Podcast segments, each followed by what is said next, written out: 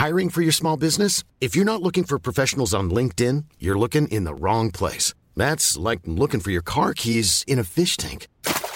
LinkedIn helps you hire professionals you can't find anywhere else, even those who aren't actively searching for a new job but might be open to the perfect role. In a given month, over 70% of LinkedIn users don't even visit other leading job sites. So start looking in the right place. With LinkedIn, you can hire professionals like a professional. Post your free job on linkedin.com slash people today. Heraldo Radio. La HCL se comparte, se ve y ahora también se escucha. Inicia las noticias de la tarde con Jesús Martín Mendoza en Heraldo Radio.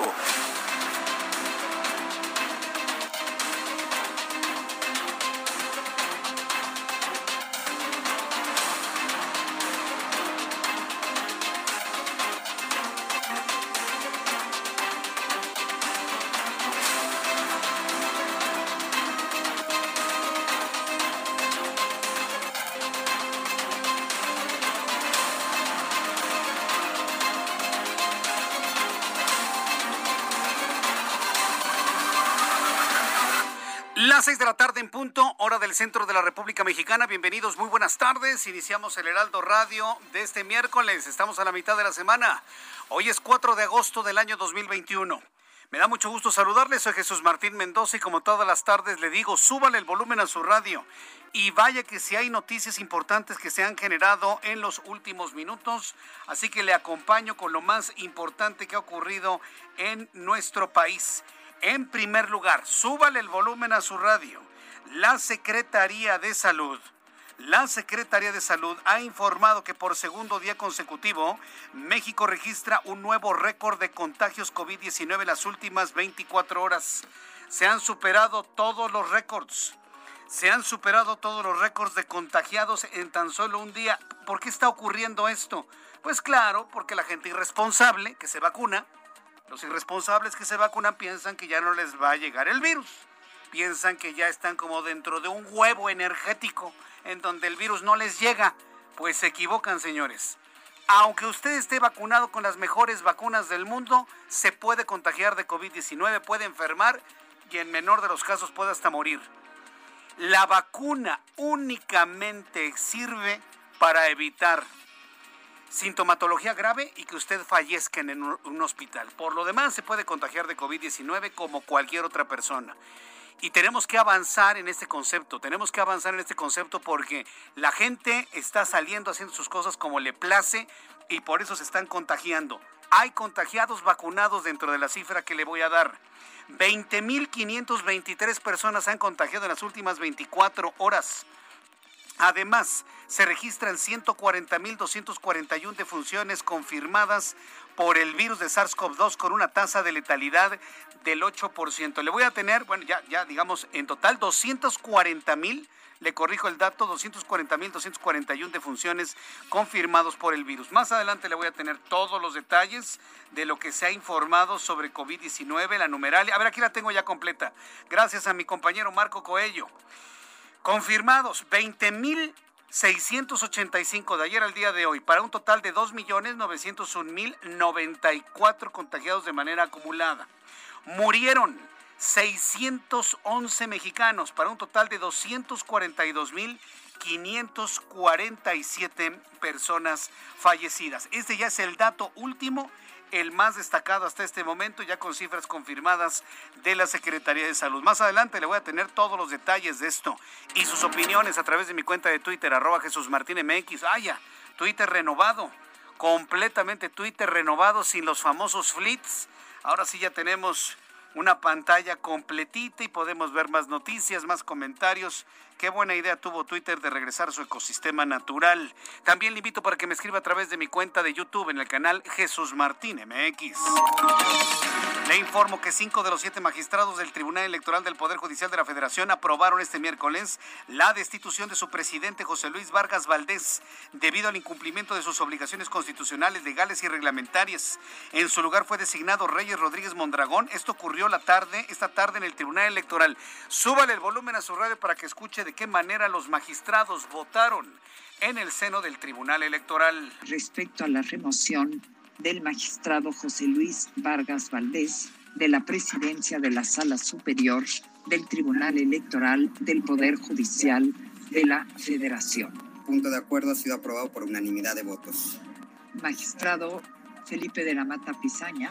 Toda vez de la remoción que ha sido acordada, me permito proponer como presidente del Tribunal Electoral al magistrado Reyes Rodríguez Mondragón. Magistrada Presidenta, le informo que la propuesta fue aprobada por unanimidad de votos de los presentes. En consecuencia, el magistrado Reyes Rodríguez Mondragón será el presidente de la Sala Superior del Tribunal Electoral del Poder Judicial de la Federación a partir del día de hoy. Pues así lo destituyeron. De nada le valió a José Luis Vargas Valdés andar de lambiscón con la 4T. De nada le sirvió. No lo defendieron para nada en lo más mínimo. ¿Se acuerda todos los líos y conflictos y choques de trenes que tenía este magistrado en su calidad de presidente del Tribunal Electoral del Poder Judicial de la Federación con Lorenzo Córdoba? ¿Se acuerda? ¿Se acuerda? y que prácticamente su posición era inamovible. ¿De qué les sirvió? ¿Lo defendieron? Por supuesto que no. Se lo he dicho 50 veces aquí en nuestro programa de noticias. ¿Para qué se ponen a defender lo indefendible si a la mera hora, a la hora de la verdad, nadie los va a defender? Nadie.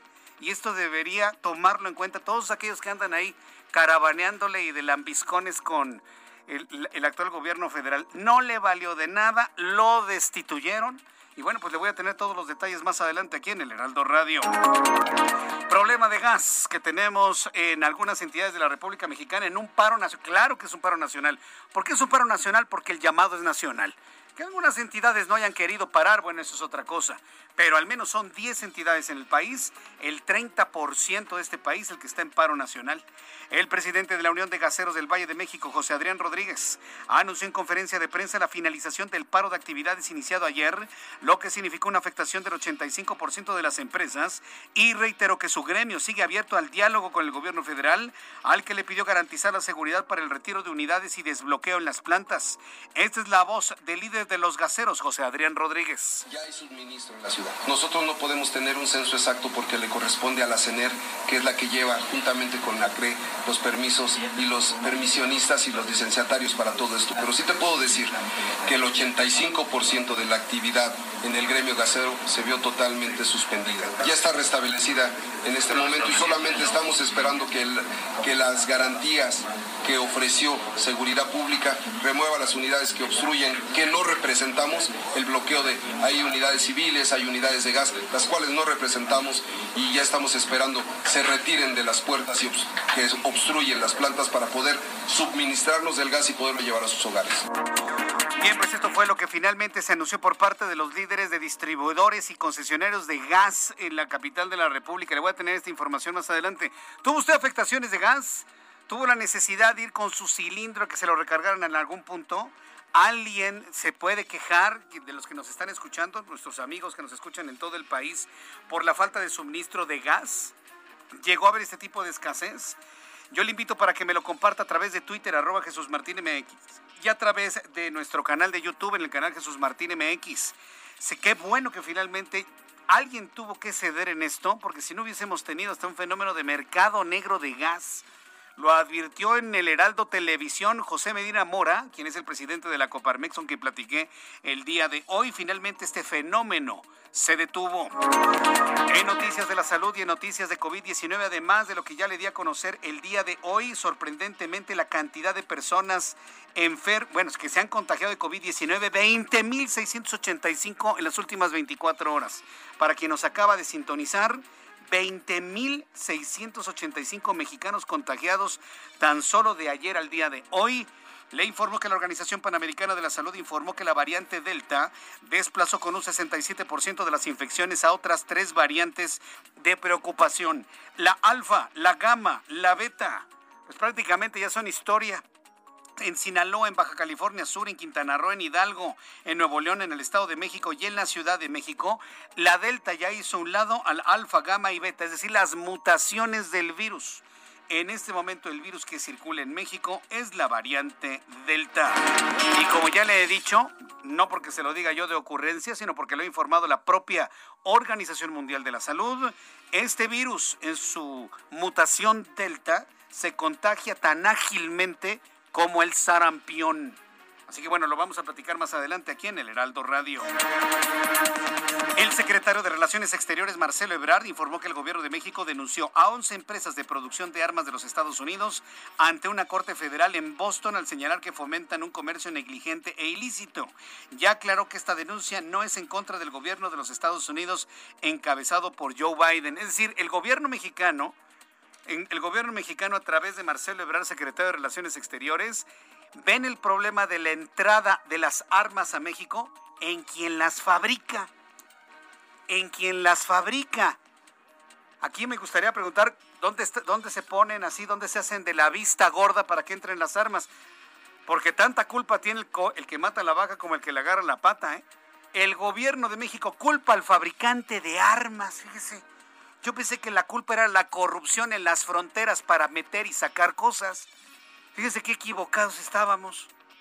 Qué equivocado estaba usted, qué equivocado estaba yo. Yo pensaba que el problema de las armas era la terrible corrupción en la frontera mexicana, en donde todo el mundo con una lana se hace de la vista gorda para que entre todo lo necesario.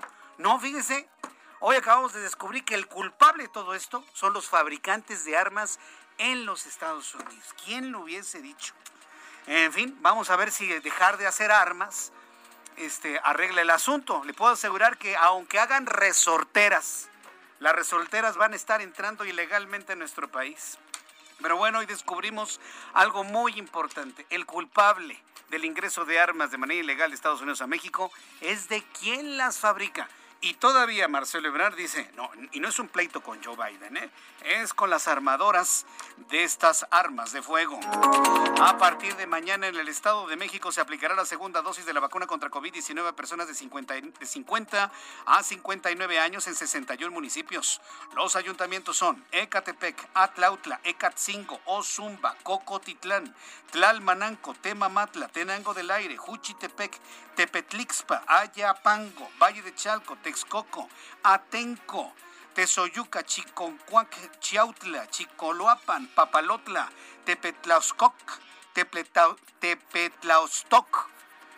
Bueno, inmemorialmente me ha costado trabajo ese municipio. Zumpango, Apaxco, Huexpoxtla, Huehuetoca, Jaltenco, Nextlalpan, Tequixquiac y Tonanitla.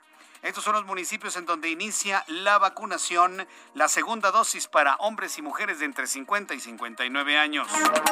Y debido a la expansión de la variante Delta, Florida contabilizó este miércoles 12.408 nuevas hospitalizaciones a consecuencia de COVID, con lo que se rompió el nuevo récord diario y en momentos en el que el gobernador Ron DeSantis se niega de nuevo a imponer el uso de mascarillas a pesar de que el 62% de la población se manifestó a favor de esta medida. Quiero informarle, quiero informarle a usted, para las personas que nos acaban de sintonizar, que la situación de COVID-19 en México es preocupante. Es preocupante sobre todo por la cantidad de contagiados que se dieron a conocer el día de hoy. La cifra está en más de 20 mil.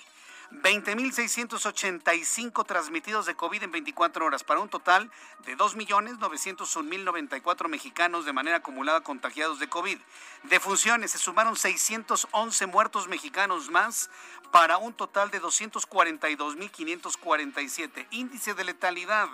8.36%. Vamos con nuestros compañeros corresponsales en la República Mexicana. Empiezo con Armando de la Rosa, nuestro corresponsal en Tabasco. ¿Qué información nos tienes, Armando?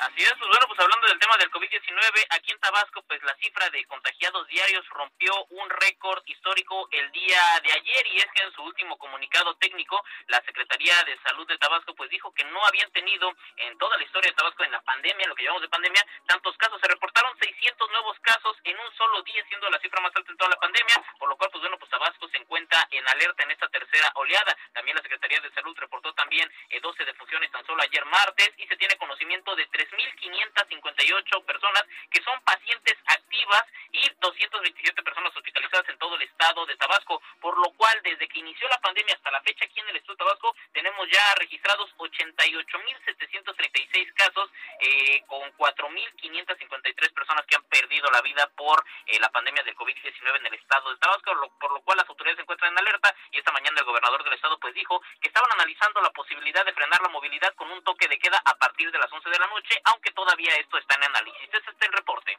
Muchas gracias por esta información, Armando de la Rosa, desde Villahermosa, Tabasco. Muy buenas tardes.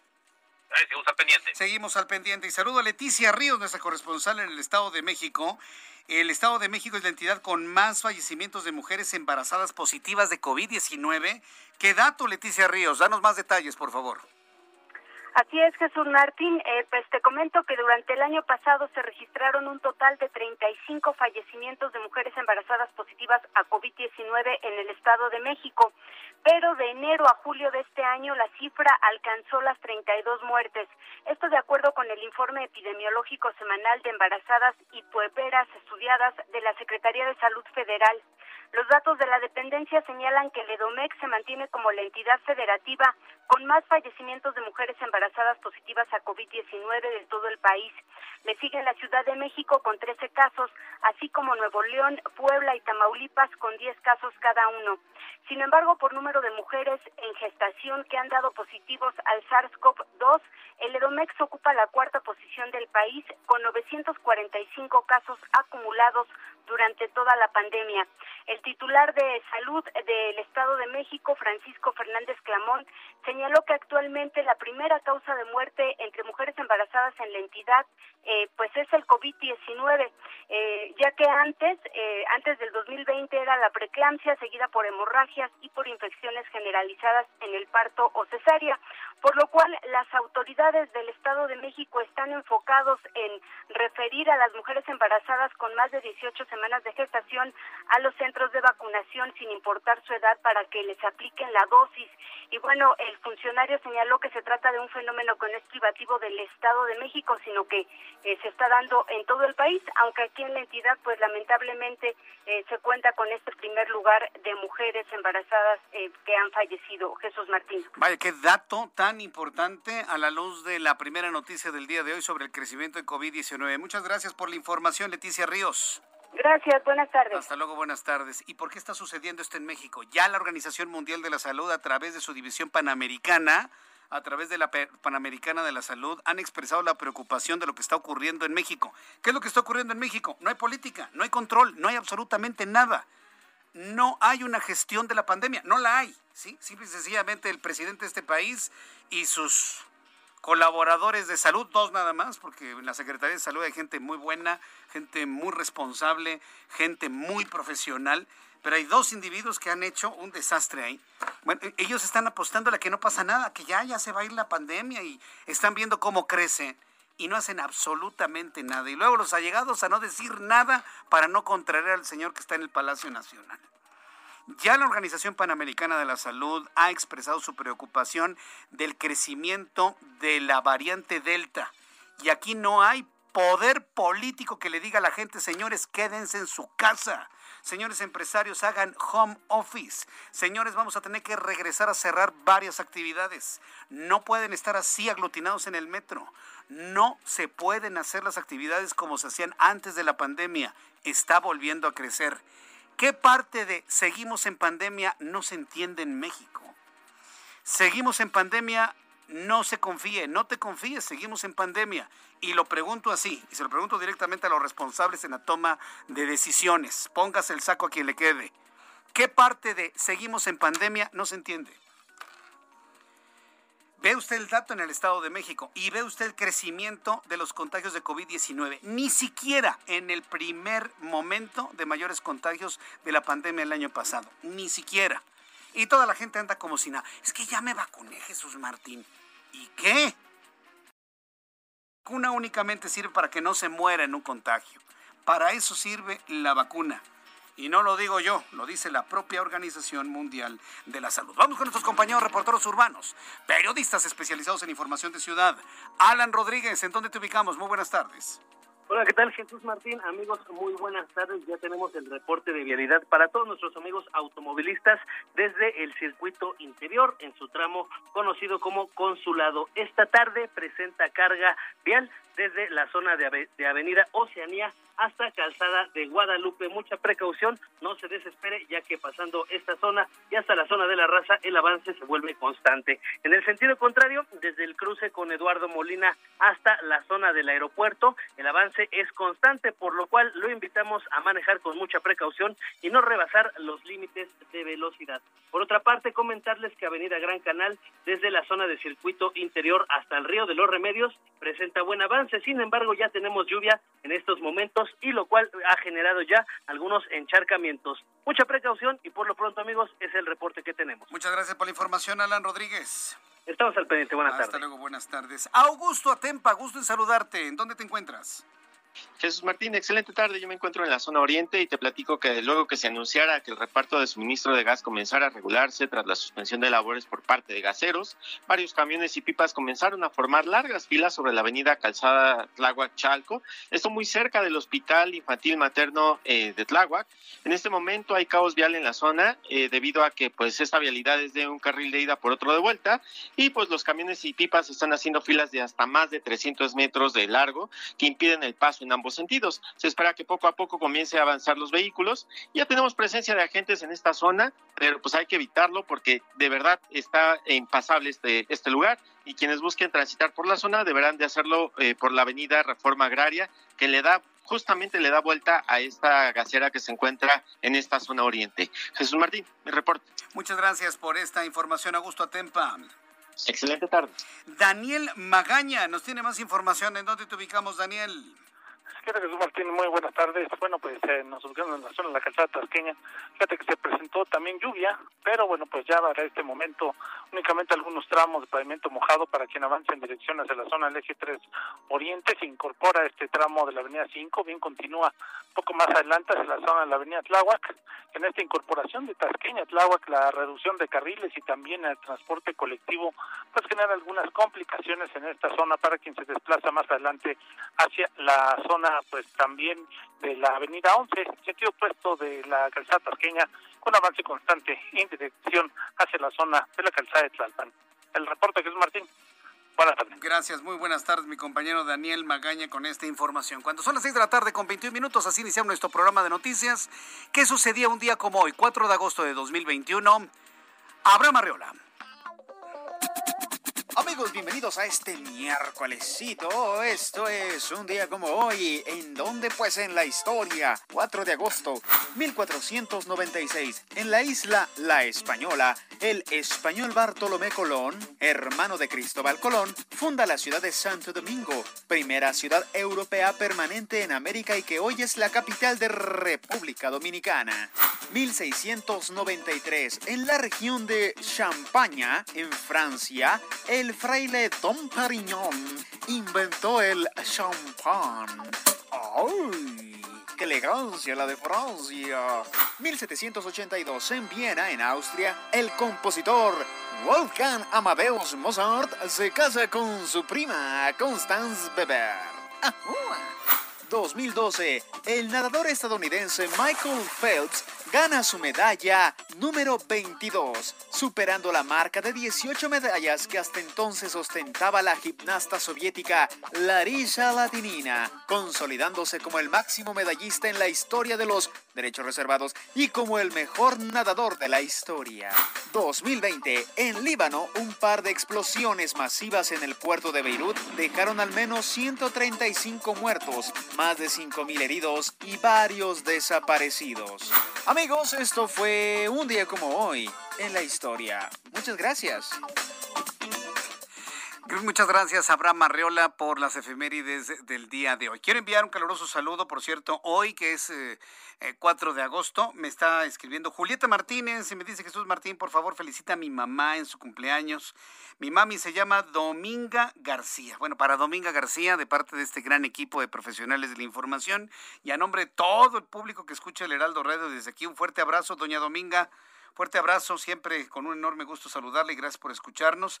También para Julieta Martínez, también gracias por estar al pendiente y escucharnos. También quiero enviar un caluroso saludo a Gabriela Santillán, quien me dice, ya te estoy escuchando nuevamente, Jesús Martín, dice que andaba de viaje y bueno, pues que estar de regreso. Bueno, pues bienvenida nuevamente, gracias por estar con nosotros el día de hoy.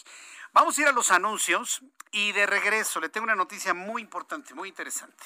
Lo que le quiero informar es que ya le contestó la Asociación de Fabricantes de Armas de Fuego de Estados Unidos al secretario de Relaciones Exteriores, Marcelo Ebrard. ¿Qué respuesta, eh? ¿Qué contestación? ¿Sí? Habló de corrupción rampante de lo que ocurre dentro de México y que no van a permitir que estén buscando chivos expiatorios. Así le contestó, les doy este adelantito, ¿eh? Pero así, de ese tamaño le contestó la Asociación de Fabricantes de Armas de Fuego al secretario Ebrard. Entonces, si alguien pensaba que se iban a quedar callados y que eh, la opinión pública nos íbamos a quedar con la idea, ay, sí, los fabricantes de armas en Estados Unidos tienen la culpa de que estemos llenos de, llenos de pistolas, pues no. Regreso con esta información después de los anuncios. Le invito para que me escriba a través de YouTube, canal Jesús Martín MX. Escuchas a Jesús Martín Mendoza con las noticias de la tarde por Heraldo Radio, una estación de Heraldo Media Group. Heraldo Radio, la HCL se comparte, se ve y ahora también se escucha.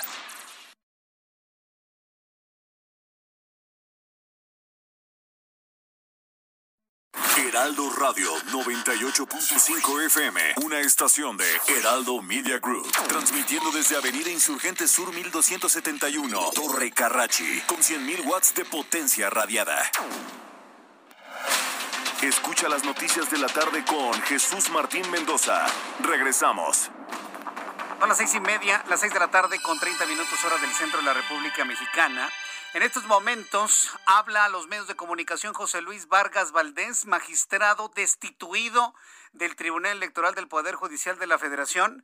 Tú me dices en qué momento lo tenemos, se lo voy a presentar, está en vivo, sin embargo le voy a presentar desde el inicio lo que ha dicho a la opinión pública. Es la primera vez que se destituye un presidente magistrado y por supuesto se convierte en noticia. Vamos a escucharlo.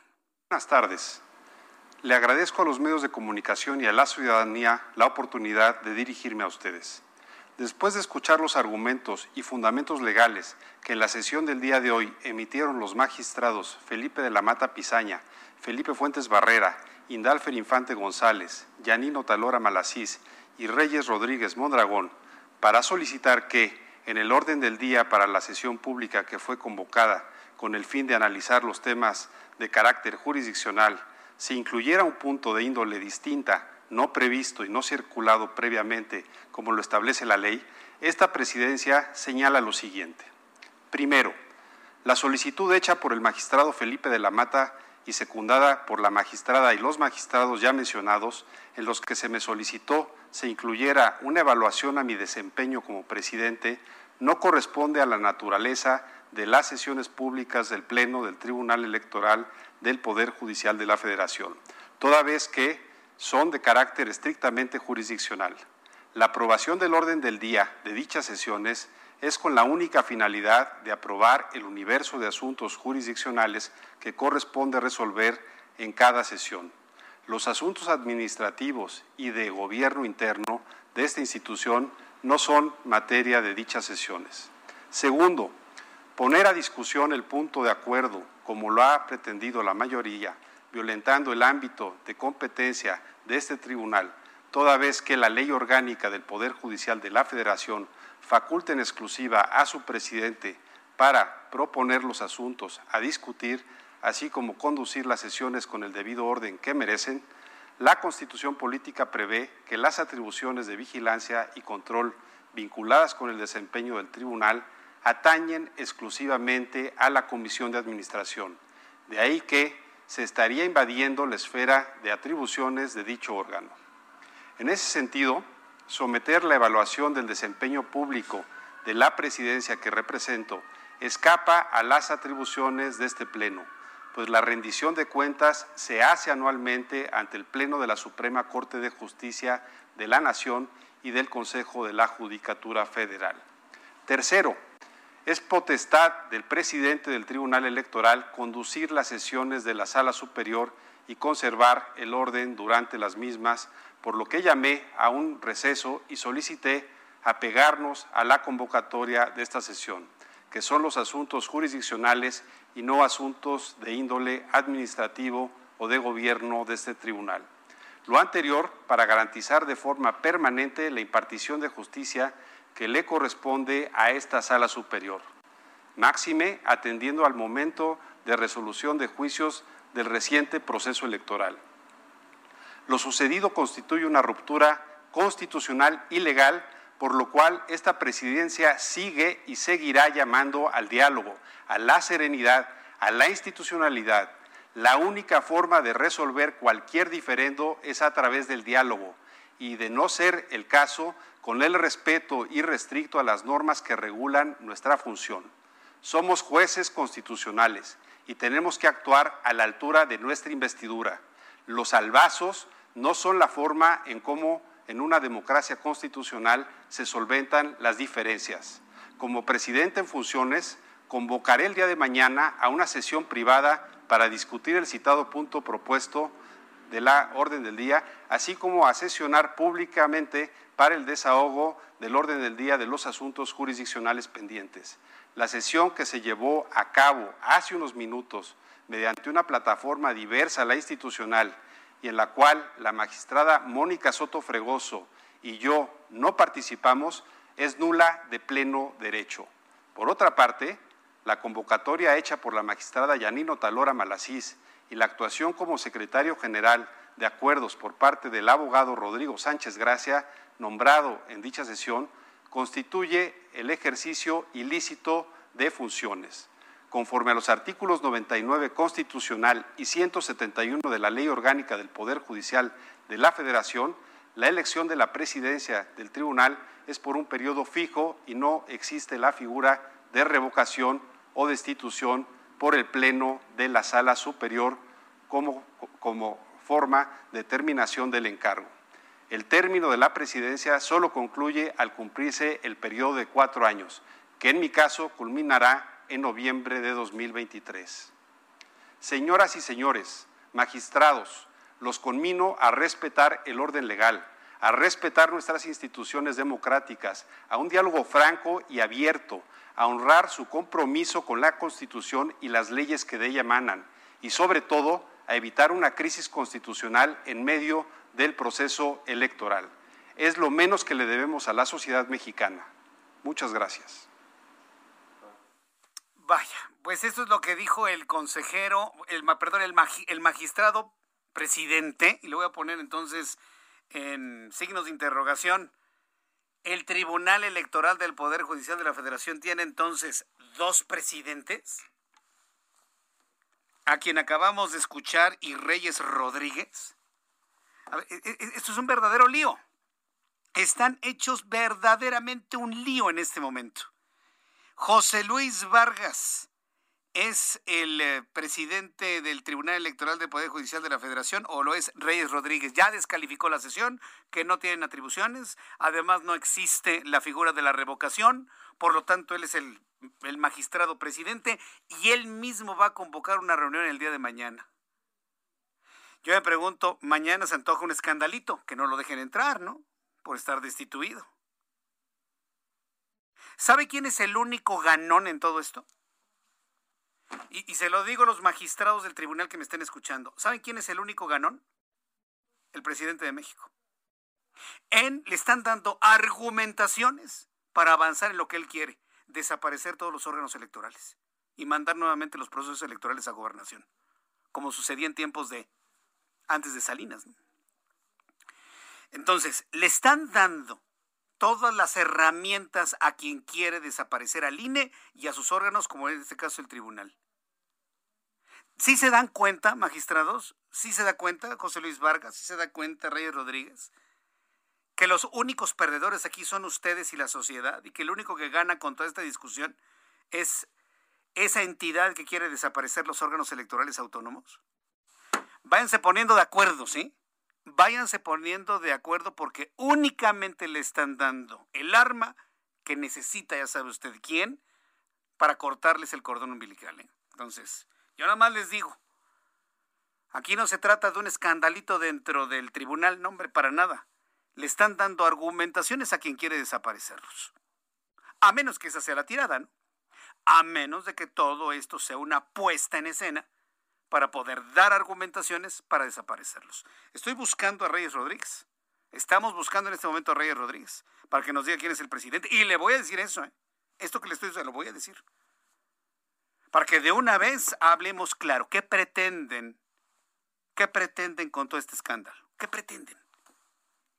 Al escuchar a este hombre y ver todo el escándalo que se traen, insisto, lo único que están haciendo es darle herramientas a, las a la y las entidades que han argumentado la desaparición de las entidades autónomas electorales. Nada más y nada menos. Entonces, bueno, pues ahí está actualizada la, información que se, que se ha dicho. Bueno, yo le tenía otro audio que finalmente, bueno, ha, sido rebasado ahora con esta posición del propio, eh, del propio José Luis Vargas, magistrado presidente, él mismo así se, se ha autonombrado y aclarado, este magistrado presidente del Tribunal Electoral del Poder Judicial de la Federación. Entonces, bueno, pues ahí está la respuesta. ¿Qué es lo que usted opina? Yo le invito para que me escriba a través de Twitter, arroba Jesús Martín MX, a través de YouTube en el canal Jesús Martín MX.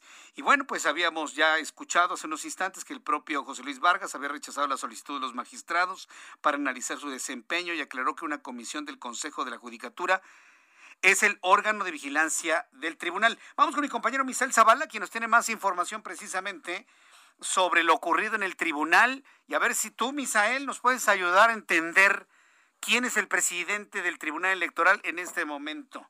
José Luis Vargas o Reyes Rodríguez. Te escuchamos. Adelante, Misael. Buenas tardes, Jesús Martín. Pues vaya desbarajuste y vaya lío que hay en el Tribunal Electoral del Poder Judicial de la Federación. Y es que, como ya bien lo comentas, al arrancar hoy la sesión ordinaria del tribunal pasada las 13 horas, estos magistrados, cinco magistrados, Felipe Fuentes Barrera, Yanino Talora, Indalfer Infante, Felipe de la Mata Pizaña y Reyes Rodríguez Mondragón, presionaron para meter de último momento y de manera sorpresiva el punto para analizar las funciones, como bien lo comentabas, y el desempeño de Vargas Valdés al frente del tribunal. En ese momento, eh, el magistrado Vargas Valdés ya advertía un intento de golpe de Estado, así lo llamó él en su contra, y pidió a los magistrados portarse a la altura de sus cargos. Sin embargo, tras una hora de debate y al ver que los cinco magistrados seguían presionando, pues Vargas Valdés decidió suspender la sesión de manera unánime, dijo eh, que bueno, no había condiciones para seguir la sesión y la interrumpió. Sin embargo, pues horas más tarde, estos magistrados convocaron ya una nueva sesión de la sala superior bajo la conducción de la magistrada Yanino Talora, quien definió tratar de manera urgente las, eh, pues analizar las funciones de Vargas Valdés al frente de este órgano colegiado. Y bueno, algunos de los argumentos que comentaron eh, Jesús Martín, estos magistrados, es que bueno, eh, pues la remoción del cargo para Vargas, Vargas Valdés se debe que pues no hay respeto a sus pares en el órgano colegiado, también que hacía cambios de fechas de las sesiones sin previo aviso y tomaba decisiones de manera unilateral que afectaban la labor dentro del Tribunal Electoral. También se argumentó que hay una investigación que pesa sobre él. Eh, cabe recordar, Jesús Martín, que eh, bueno, la Fiscalía General de la República está investigando, se dio apenas recientemente la información de que reabrieron el caso por presunto enriquecimiento ilícito de Vargas Valdés. Y bueno, en este sentido, eh, pues se reanudó esta sesión y bueno, ya como es bien sabido, con la ausencia de este magistrado y también de la magistrada Mónica Soto, los cinco magistrados consumaron la remoción, por lo que Reyes Rodríguez Mondragón supuestamente asumió como presidente de la Sala Superior del Tribunal Electoral Federal y concluirá su encargo en el año 2024, pero como acabamos de escuchar, pues eh, se eh, pues argumenta también por parte de Vargas Valdés que esto es ilícito. Vamos a escuchar un poco de lo que dijo Reyes Rodríguez Mondragón cuando asumió como eh, supuesto presidente del Tribunal Electoral. Para mí es un reto, pero también es el más alto honor poder presidir una institución que está próxima a cumplir con un cuarto de siglo, como un órgano especializado del Poder Judicial de la Federación, encargado de resolver eh, las controversias en materia electoral. Jesús Martín, incluso ya eh, Reyes Rodríguez Mondarón encabezó ya una sesión donde se eh, pues se dieron paso a 24 juicios de la elección federal eh, del pasado 6 de junio. Ya hubo ahí algunos acuerdos en estos juicios, se les dieron paso y bueno, eh, los eh, magistrados, estos cinco magistrados también pues decían, sobre todo la pregunta que me hacías hace unos momentos sobre qué pasa si hay, qué pasa con estos dos presidentes. pues los, el argumento que daban los magistrados del tribunal es que el artículo 12 del eh, órgano interno del Tribunal Electoral del Poder Judicial de la Federación, dice que en caso de que la persona titular de la presidencia se ausente durante el desarrollo de una sesión, la presidirá él o la magistrada de la Sala Superior de mayor antigüedad en el cargo o en su caso quien tenga mayor edad de quien estén presente en la sesión de la resolución. En este caso, la magistrada decana es Janino Talora, quien, bueno, asumió como presidenta en unos minutos eh, durante la sesión que se reanudó alrededor de las 3, 4 de la tarde. Eh, y bueno, eh, los magistrados tienen también pues facultades para tomar decisiones si es que se da una sesión de este tipo. Y bueno, ellos argumentaban este artículo 12 del reglamento del Tribunal Electoral para eh, pues mandatar a una nueva sesión y también para tomar decisiones eh, como la remoción del presidente eh, Vargas Valdés al frente del Tribunal Electoral. Correcto, pues gracias por esta información, Misael. Qué lío, ¿eh? Qué crisis. Estaremos muy atentos de lo que se informe de manera oficial desde el Tribunal Electoral del Poder Judicial de la Federación. Gracias, Misael. Gracias, Jesús Martín. Estamos atentos. Hasta luego, que te vea muy bien. Bueno, pues ya tenemos noticia de ocho columnas para el periódico el día de mañana se genera la información a esta hora de la tarde. Mañana lo podrá leer con todo detalle en el Heraldo de México. Pero por lo pronto usted ya conoce la noticia. No sabemos hasta este momento quién es el presidente del Tribunal Electoral del Poder Judicial de la Federación. Y, ¿sabe qué es lo más grave de todo esto? Que ya indagando al interior del tribunal hay quienes dicen que es Reyes y hay quienes dicen que es José Luis Vargas. Así de ese tamaño, ¿eh? Así de ese tamaño. Ya lo detectamos ahorita que estamos pidiendo la, la, entrevista con el presidente. Y unos nos dicen que es José Luis y otros nos dicen que es Reyes. Rodríguez. A ver, espero tener comunicación con Reyes Rodríguez para que nos dé su opinión de esto, ¿no? Porque sería muy importante que nos diga si él reconoce a José Luis Vargas o no, finalmente. Bueno, son las seis de la tarde con 45 minutos de tiempo del centro de la República Mexicana. Resultado del proceso electoral del pasado 6 de junio, que una buena cantidad de alcaldías, nueve al menos, eh, son, están en manos de la eh, alianza opositora, PAN, PRI, PRD. Y una de las alcaldías que han sido muy señaladas, muy visualizadas es Azcapotzalco. Hemos platicado, por ejemplo, de Cuauhtémoc, ¿no? que es el centro, y voy a platicar con Sandra Cuevas en su momento, pero Azcapotzalco tiene un aspecto muy importante, su zona industrial. La zona industrial de Azcapotzalco es importantísima, debo decirle, usted lo debe saber. Bueno, pues ahora resulta que la alcaldesa triunfadora en la elección del 6 de junio, Margarita Saldaña, ha denunciado modificaciones de las reglas de operación del Consejo Consultivo del proyecto Vallejo 1. Y esto lo está considerando como un albazo por parte del gobierno de la Ciudad de México eh, y quien ha señalado que hay acciones de obstaculización en el proceso de transición en las alcaldías ganadas por la oposición. En la línea telefónica, Margarita Saldaña, alcaldesa electa en Azcapotzalco. Estimada Margarita Saldaña, me da mucho gusto saludarla. Bienvenida. Muy buenas tardes. Muy buenas tardes. Muchas gracias.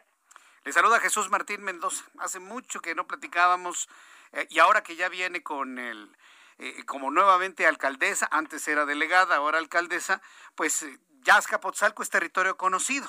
Tomando en cuenta que usted conoce Azcapotzalco, díganos en qué consiste estos cambios al proyecto de modificación de la zona industrial de Vallejo. A ver, coméntenos, por favor.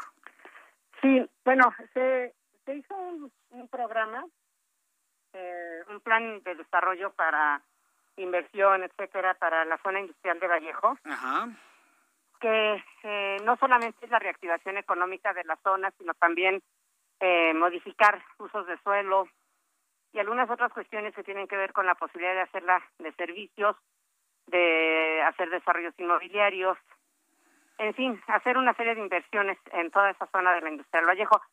Esto se, se vino haciendo desde, mil, desde 2019, 2020 y en, en este año, empezando este año, finalmente se aprobó inclusive ya el plan de desarrollo del polígono de, Vallejo, de la zona industrial de Vallejo.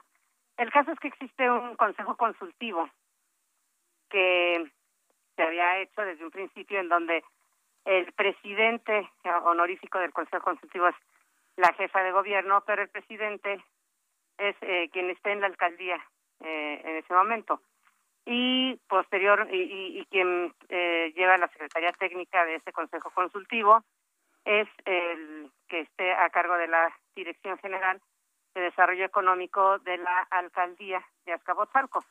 Lo cual pues suena muy lógico. Es la alcaldía de Azcapotzalco no quienes gobiernan ahí pues tienen la responsabilidad del desarrollo y de todo lo que se haga en un momento determinado ahí en, en el territorio de Azcapotzalco llámese como se llame la zona no el caso es que eh, el día de ayer, de buenas a primeras, pues eh, salió publicado eh, en, en la Gaceta Oficial del Gobierno de la Ciudad de México un modificaciones al programa del, del, Consejo Consultivo, en donde definitivamente pues nos hacen a un lado a, la, a la alcaldía y ahora el Consejo lo va a presidir eh, honoríficamente la jefa de gobierno, pero eh, eh, eh quien va a estar eh, asumiendo las funciones de presidente es el em, secretario de Desarrollo Económico y la secretaría técnica queda a cargo de un funcionario también de dicha secretaría,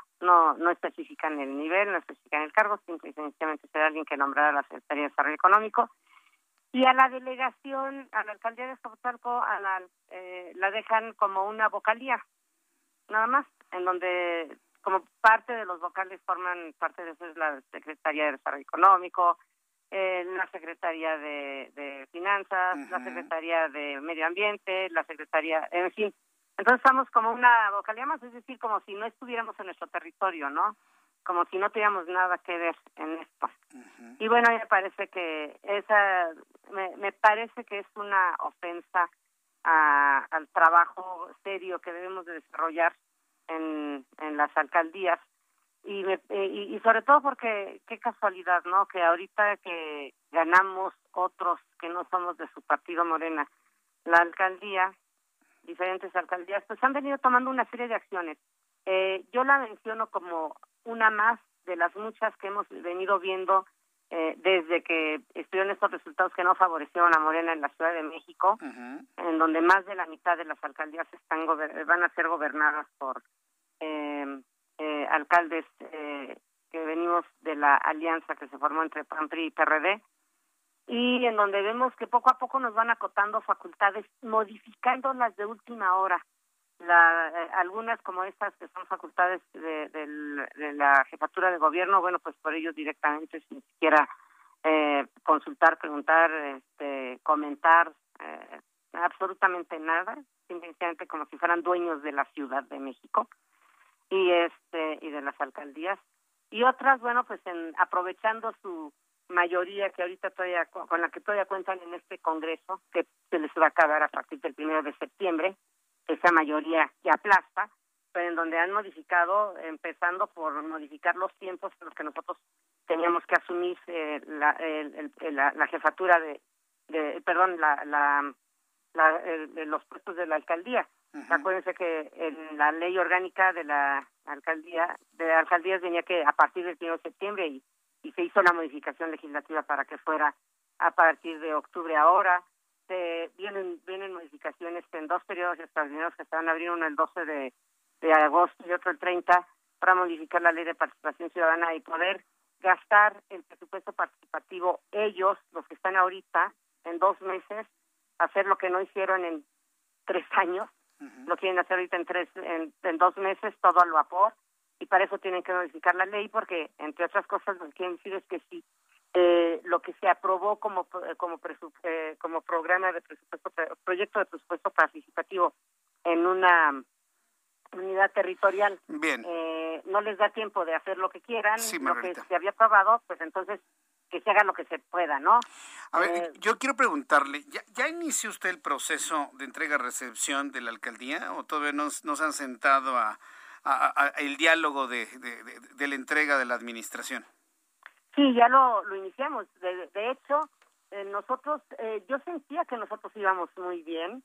Em, yo tuve la propuesta inclusive del alcalde, de, de él hacia nosotros, él hacia mí, pues, de decirme vamos a iniciar el proceso, eh, para mí entre más rápido mejor. Claro. Eh, entonces nosotros desde el 6 de julio, desde el 7 de julio, que acá hace un mes, instalamos nuestra mesa de transición. Eh, casualmente ese día o al otro, si mal no recuerdo, salió esta ampliación que hicieron de, de reducir el tiempo y de mandarlo a partir del primero de septiembre. Eh, si recuerdas, esto fue una gran discusión porque pues entonces con eso eh, una transición que se podía hacer con mayor tiempo y que ya venía especificada en la ley, bueno, pues la cambian totalmente y la mandan al primero de septiembre. Sin embargo, nosotros ya habíamos instalado y bueno, pues llevamos un mes tratando de hacer una agenda. Es lo único que hemos hecho en este mes, una agenda. Bueno, por lo Eh, menos algo, algo es algo, ¿no? Pero Algo es algo, así es. A mí lo que me extraña es que no, no hayamos tenido, yo no haya tenido ningún comunicado. Yo yo vi a- al, al alcalde, a, a Vidal Llerenas, eh, de muy buena disposición, inclusive él me, me platicó cómo iba el, el Sí. plan Vallejo, eh, en qué consistía, habíamos platicado bien al respecto, así es que me extrañó que ni siquiera me dijeran, oye, van a cambiar las reglas del juego, va a pasar esto, va a Pues sí, pasar le, lo otro". le va a argumentar que el plan es, es, es de la capital de la República. Vamos a hacer una cosa, yo voy a buscar la contraparte en el gobierno de la Ciudad de México para conocer qué pasa con este proyecto en Industrial Vallejo. Y una vez que tengamos ya estos datos, pues la voy a volver a buscar, Margarita Saldaña. Me dio mucho gusto tener la oportunidad de saludarla aquí en el Heraldo Radio. Muchísimas gracias por su tiempo. Gracias, igualmente, hasta luego. Gracias, que le vaya muy bien, hasta luego. Es Margarita Saldaña, es la alcaldesa electa en Azcapotzalco. Ya conoce precisamente la alcaldía, antes se llamaban delegaciones. Y bueno, pues estoy seguro que alguna explicación tendrá que haber a este cambio en el plan maestro de este proyecto Vallejo 1, de la Industrial Vallejo, claro. Vamos a ir a los anuncios. Al regreso, un resumen con las noticias más importantes, actualización de números de COVID-19, nuestros compañeros reporteros urbanos, mucho más, aquí en el Heraldo Radio. Escuchas a Jesús Martín Mendoza con las noticias de la tarde por Heraldo Radio, una estación de Heraldo Media Group. Heraldo Radio, la H que sí suena y ahora también se escucha.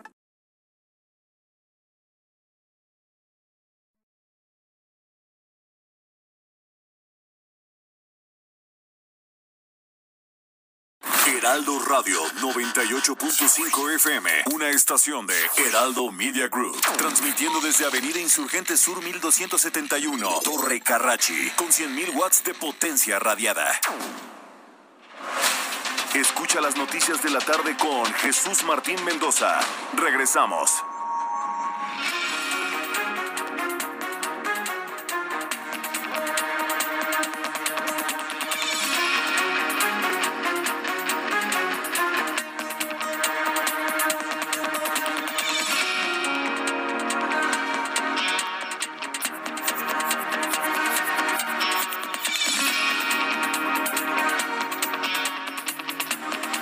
Las 7 en punto, las 19 horas en punto, hora del centro de la República Mexicana. Le presento aquí en el Heraldo Radio un resumen con las noticias más importantes. Le saluda Jesús Martín Mendoza. Crisis en el Tribunal Electoral del Poder Judicial de la Federación y usted fue testigo de lo que se ha estado dando a conocer en las últimas horas. Más adelante le voy a informar sobre la situación que se vive en el tribunal. ¿Quién es el presidente? ¿José Luis Vargas o Reyes Rodríguez? Hace unos instantes el eh, destituido presidente dice que no tiene facultad de destituirlo, que la revocación no existe, que la sesión fue completamente ilegal y él se ha anunciado como el magistrado presidente que continúa al frente del Tribunal Electoral del Poder Judicial de la Federación. Más adelante le tengo más detalles. Mientras tanto, en entrevista con el Heraldo Radio, la alcaldesa electa en Azcapotzalco, Margarita Saldaña, denunció la modificación de las reglas de operación del Consejo Consultivo del Proyecto Vallejo 1 por parte del gobierno de la Ciudad de México al señalar que esta medida excluye a la propia alcaldía y su próxima administración al delegarlos a un grado de vocalía lo que representa una ofensa y un obstáculo para llevar a cabo la transición por tratarse de un próximo gobierno de oposición. Esto fue lo que dijo la alcaldesa electa de Azcapotzalco, emanada de la oposición, Margarita Saldaña. me, me parece que es una ofensa a- al trabajo serio que debemos de desarrollar en, las alcaldías y, y, sobre todo porque qué casualidad, ¿no? Que ahorita que ganamos otros que no somos de su partido Morena, la alcaldía, diferentes alcaldías, pues han venido tomando una serie de acciones. Eh, yo la menciono como una más de las muchas que hemos venido viendo eh, desde que estuvieron estos resultados que no favorecieron a Morena en la Ciudad de México, en donde más de la mitad de las alcaldías están van a ser gobernadas por eh, alcaldes eh, que venimos de la alianza que se formó entre PAN, y PRD. Esto fue lo que dijo Margarita Saldaña, manera de denuncia ante los micrófonos del Heraldo Radio. En otra noticia que le responden a Marcelo Ebrard, el secretario de Relaciones Exteriores habría hecho denuncias en contra de fabricantes de armas, acusándolos de ser los responsables de la entrada ilegal de armas a nuestro país. Habíamos reflexionado usted y yo que todos habíamos pensado que el problema era la corrupción en la frontera. No, estábamos en un error. Marcelo Ebrard dice que no, los, culpables son quienes fabrican armas en los Estados Unidos, pues ya le respondieron en Estados Unidos a Ebrard. La principal asociación de fabricantes de armas de fuego en los Estados Unidos acusó al gobierno de México de buscar un chivo expiatorio por la actividad criminal dentro del territorio mexicano. La asociación dijo que carece de sustento la denuncia de Ebrard, ya que el gobierno mexicano es responsable, escuche usted esto, ¿eh? El gobierno mexicano es responsable del crimen desenfrenado y la corrupción dentro de sus propias fronteras dijo el abogado general de la asociación que congrega miles de compañías involucradas en la manufactura de armas de fuego de los Estados Unidos. ¿Qué pensaron aquí en el gobierno de México? ¿Que se iban a quedar callados allá del otro lado? No, nada más no se quedaron callados. Se convierte en noticia principal a compartírsela el día de hoy la respuesta de los fabricantes de armas en Estados Unidos al gobierno mexicano. Mientras tanto, tras, ser destituido por cinco magistrados de la presidencia del Tribunal Electoral del Poder Judicial de la Federación, José Luis Vargas, aseguró que no existe la figura de revocación o destitución como forma de terminación del encargo y llamó a los magistrados a evitar una crisis constitucional en medio del proceso electoral. En un video, José Luis Vargas se reafirmó como el presidente del Tribunal Electoral del Poder Judicial de la Federación y aseguró que la sesión que habría elegido a Reyes Rodríguez tiene eh, es nula de pleno derecho. Así lo estableció hace unos minutos a los medios de comunicación. Lo sucedido constituye una ruptura constitucional ilegal, por lo cual esta presidencia sigue y seguirá llamando al diálogo, a la serenidad, a la institucionalidad la única forma de resolver cualquier diferendo es a través del diálogo y de no ser el caso, con el respeto irrestricto a las normas que regulan nuestra función. Somos jueces constitucionales y tenemos que actuar a la altura de nuestra investidura. Los albazos no son la forma en cómo en una democracia constitucional se solventan las diferencias. Como presidente en funciones, convocaré el día de mañana a una sesión privada para discutir el citado punto propuesto de la orden del día, así como a sesionar públicamente para el desahogo del orden del día de los asuntos jurisdiccionales pendientes. En otras noticias, el director general del Instituto Mexicano del Seguro Social, Zoé Robledo, dio a conocer que ya se analiza junto con el gobernador de Sinaloa, Quirino, Ordaz, la reconversión de hospitalaria para atender a los pacientes de COVID-19 en Sinaloa, la cual registra hasta este miércoles una ocupación promedio del 40%. Hay hospitales que ya están al 100% pero digamos en promedio la ocupación hospitalaria es del 40%. Mientras tanto, senadores de Morena y el PAN difieren respecto a la urgencia de aprobar la ley secundaria de la consulta para la revocación de mandato, mientras que el líder de la bancada de Morena en el Senado, Ricardo Monreal, advierte que sin reglamentación será imposible llevar a cabo esta consulta. El propio Ricardo Monreal de Morena le está diciendo a Morena, a ver señores, si no hay reglas, no se va a poder hacer la consulta del próximo mes de marzo. ¿Quién? ¿La oposición? No el propio Ricardo Monreal, presidente de la Junta de Coordinación Política en el Senado de la República. La Secretaría de Desarrollo Económico de la Ciudad de México anunció que se espera una derrama económica de 2.300 millones de pesos en la alcaldía Iztapalapa, esto durante el primer año de operaciones de la línea 2 del cablebús que correrá de la estación Metro Constitución de 1917 hasta Santa Marta, Catitla. La Universidad John Hopkins informó que el mundo superó este miércoles los 200 millones de casos de COVID-19, siendo Estados Estados Unidos, India y Brasil, los países con más contagios y fallecimientos, mientras que México, sí, con el pequeño tamaño que tiene México comparado a Estados Unidos, a la India y Brasil, se ubica en el cuarto lugar con más números de fallecidos, con un acumulado oficial de 242.547. El Tribunal el Superior Tribunal Federal ordenó este miércoles investigar al presidente de Brasil, Jair Bolsonaro, por los crímenes de calumnia e incitación al crimen con relación con sus cuestionamientos sin pruebas del sistema de votación electrónica.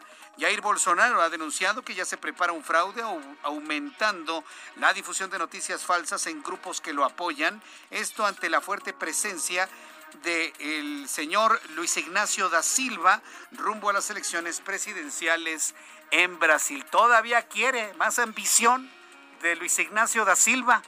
Ambicioso, quiere seguir agarrando del erario brasileño. Está acusadísimo de la corrupción allá en... Ay, quiere más, ¿no? Y hay quien dice, sí, sí, sí, más, más, más. Y luego hablan de las noticias falsas. ¿Dónde he oído eso? De las fake news. ¿Dónde, dónde, dónde? Si alguien me puede ayudar en dónde lo hemos oído, se lo voy a agradecer. Esto sucede en Brasil.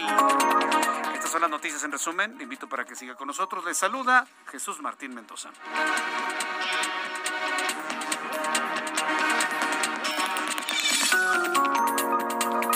Ya son las 7 con 8, 7 con 8 hora del centro de la República Mexicana. En este momento quiero expresar mis más sentidas condolencias, nuestro dolor y compartir el dolor y enviarle un abrazo de, pues de condolencias, pero también de recuperación emocional a nuestra querida compañera, así, así se llama en, en, en, nuestro canal de YouTube, Zapatito Viejo. Yo creo que todo el mundo la conoce, quienes han entrado a nuestra, a nuestra transmisión a través de YouTube y participan en el chat, pues conocen a Zapatito Viejo, que es, una amiga de muchos años, que ha estado siempre muy pendiente en nuestro programa de noticias y nos ha compartido que tiene la enorme pena de haber perdido uno de sus primos más queridos, de los más cercanos. Y lo perdió precisamente por, por COVID-19, por la enfermedad esta que ha prácticamente impactado al mundo entero, pero lo que nos llama la atención es que fue un proceso, nos dice, sumamente rápido, un proceso en el cual pues su primo muy querido finalmente perdió la batalla contra este desdichado virus, por decirlo menos, ¿no? Desde aquí, Zapatito, te enviamos un abrazo, te enviamos nuestras condolencias, esperando la pronta resignación, eh, orando también por el descanso de tu primo, ¿sí? orando para que rápidamente llegue ante los ojos del Señor y de esta manera, bueno, pues tener pues un embajador allá arriba. Y que este tipo de situaciones, estas pérdidas que tienen familias mexicanas, como la familia de Zapatito Viejo, nos sirva a todos nosotros para cuidarnos, no porque ya haya vacunas, se, acabó la pandemia, ni la hemos aplanado, ni lo logramos, presidente, nada de esas tonterías que hemos escuchado a lo largo de los últimos meses, no hay nada de eso. Seguimos en pandemia y no se debe usted confiar. No se confíe, seguimos en pandemia. Use el cubrebocas porque si sirve yo me lo pongo. Seguimos en pandemia, no se confíe. Y lo vuelvo a preguntar, señoras y señores, sobre todo quienes se han vacunado, ¿Qué parte de seguimos en pandemia no se ha entendido en la opinión pública? Ayúdeme a transmitir este mensaje del Heraldo Media Group a todas las personas que conozca. Seguimos en pandemia, no se confíe. Cuando usted vaya a hacer sus compras con los vecinos, con los amigos, con la familia, saludamos y decimos, seguimos en pandemia, no te confíes. Seguimos en pandemia, no te confíes. Cuando ande en el metro, saluda usted a las personas, seguimos en pandemia, no te confíes. ¿Quién lo dice? el Heraldo de México. Y usted me ayuda así de esta manera a que estos mensajes que estamos emanando desde nuestra casa editorial, a través de nuestros medios electrónicos, radio, televisión, a través de nuestra web y también comentados, publicados en el cintillo de nuestra edición impresa, insistir en ello. Seguimos en pandemia, no se confíen. Zapatito Viejo, desde aquí te envío un abrazo. Estamos contigo y, y lamentamos mucho tu pérdida así como lamentamos la pérdida de muchas, muchas personas que han perdido a sus familiares. He conocido de, tragedias gigantescas de familias donde se ha ido prácticamente la mitad de la familia que han fallecido por el COVID-19 y otras familias que, bueno, pues han tenido pues, problemas de olfato nada más y siguen adelante. Hay de todo absolutamente. Te enviamos un fuerte abrazo, Zapatito, y gracias por compartirnos este gran dolor por el que estás transitando. Cuando son las 7 con 11, vamos a revisar cómo está el mundo en materia de economía y finanzas con Héctor Vieira. En unos instantes vamos a tener a Héctor Vieira. Tú me dices, Emanuel. Ah, vamos con los viales primero. Ah, sí, mire, lo que terminamos una pequeñísima edición de la sección, vamos mejor con nuestros compañeros reporteros urbanos. Alan Rodríguez, ¿en dónde te ubicas, Alan? Adelante. Hola, ¿qué tal Jesús Martín? Amigos, muy buenas tardes. Calzada San Juan de Aragón, entre Ferrocarril Hidalgo y la avenida Loreto Favela ya presenta asentamientos, esto por el cambio de luces del semáforo. En el sentido contrario, entre Gran Canal y hasta la zona de Martín Carrera, el avance también es lento, no se desespere, lo invitamos a respetar el carril confinado del Metrobús para evitar contratiempos con este medio de transporte y multas que podrían afectar su economía. Por otra parte, Avenida de los Insurgentes, entre el circuito interior y hasta la zona de Indios Verdes ya comienzan a registrarse asentamientos para quienes se desplazan hacia la zona de la autopista México-Pachuca. Por lo pronto, Jesús Martín, el reporte. Muchas gracias por esta información. Gracias. Continuamos pendientes. Continuamos pendientes con Alan Rodríguez. Vamos ahora con Augusto Atempa. ¿En dónde te ubicas, Augusto? Buenas tardes. Jesús Martín, excelente tarde. Te platico, tenemos muy buen avance sobre la calzada Ignacio Zaragoza para quienes proceden de la autopista México-Puebla y buscan llegar hacia la zona de viaducto. El avance, pues, alcanzar una velocidad de 80 kilómetros por hora. En este sentido, en sentido contrario, el avance es más lento desde la estación del metro agrícola oriental hasta Catitla. Esto es tanto en los carriles centrales como en los laterales y sobre todo por las maniobras del transporte público, el cual incluso realiza el ascenso y descenso en los carriles centrales. La velocidad sobre esta vialidad eh, se estará recorriendo en aproximadamente de 30 a 50 kilómetros por hora. Ya tenemos lluvia en la zona, así que hay que manejar con mayor precaución. Jesús Martín, reporte. Muchas gracias por la información, Augusto. Seguimos pendientes. Seguimos pendientes. Daniel Magaña, gusto en saludarte. Buenas tardes. ¿Qué tal, Jesús Martín? Ahora con información vehicular de la zona de la Avenida Universidad para las personas que se desplazan de las asignaciones de Ciudad Universitaria y utilizan esta vía para poder incorporarse hacia la zona de Miguel Ángel de Quevedo, más adelante hacia las asignaciones de Viveros, la zona también del circuito interior. Sentido opuesto, tenemos algo de carga vehicular precisamente para cruzar la zona del circuito interior, las personas que se incorporan de el eje 8 sur, José María Rico y continúan poco más adelante también en dirección hacia la avenida Minerva, las personas que ingresan hacia toda esta zona de la alcaldía Coyoacán. El reporte que es Martín.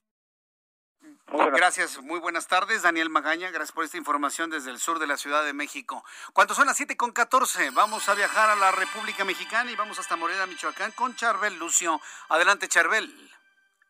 ¿Qué tal, Jesús Martín? Buenas tardes. Te platico que eh, Michoacán, la Secretaría de Educación en el Estado, informó hoy que los jóvenes estudiantes de niveles medio superior y superior que retornen a, las aulas en el próximo ciclo escolar deberán firmar como requisito una acta responsiva en la que asuman el riesgo eh, personal que implica contraer enfermedad de COVID-19 al estar en contacto con la comunidad escolar. Este miércoles la autoridad educativa eh, dio a conocer la serie de requisitos que deberán cumplir las escuelas de educación media, superior y superior para la realización de las actividades presenciales y uno de estos requisitos eh, también será contar con un comité participativo de salud escolar.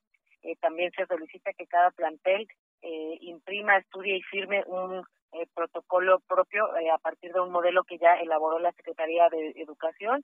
Otro requisito más será que cada persona que ingrese a las escuelas, como te comentaba, debe suscribir una carta responsiva en la que se dé por enterado y asuma este riesgo personal eh, de contraer COVID al estar en contacto con otros estudiantes y bueno, cada centro escolar tendrá que implementar sus propias medidas en función de eh, sus necesidades y el contexto de cada escuela eh, y bueno, pide la Secretaría que estas medidas tienen que superar al modelo que está proponiendo, pero no debe de ser menor.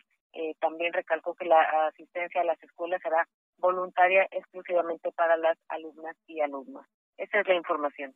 Correcto, gracias por la información, Charbel. Seguimos pendientes. Seguimos atentos con toda la información. El reloj marca las 7 con 16. Hora de actualizarnos en materia de economía y finanzas con Héctor Vieira. La Bolsa Mexicana de Valores cerró la sesión de este miércoles con una caída del 0.85%, luego de retroceder 438.48 puntos, con lo que el índice de precios y cotizaciones, su principal indicador, se ubicó en 51.195.43 unidades. Esto luego de que 24 de sus 34 principales emisoras cerraron con pérdidas. En Estados Unidos, Wall Street cerró con balance mixto, ya que el Dow Jones perdió 323.73 puntos, con lo que se ubicó en 34.792.67 unidades. El Standard Poor's retrocedió 20.49 puntos para situarse en 4.402.66 unidades. Por su parte, el Nasdaq ganó 19.24 puntos, que lo colocó en 14.780.53 unidades. En el mercado cambiario, el peso mexicano se recuperó 0.35% frente al dólar estadounidense, al cotizarse en 19 pesos con 72 centavos a la compra y en 19 pesos con 87 centavos a la venta en ventanilla. El euro, por su parte, se cotizó en 23 pesos con 47 centavos a la compra y 23 pesos con 64 centavos a la venta. El Servicio de Administración Tributaria alertó sobre la existencia de un sitio web denominado sacarcita.mx, con el que presuntos delincuentes pretenden obtener los datos fiscales de los contribuyentes y reiteró que no ha desarrollado ningún bot para el servicio de obtención de citas.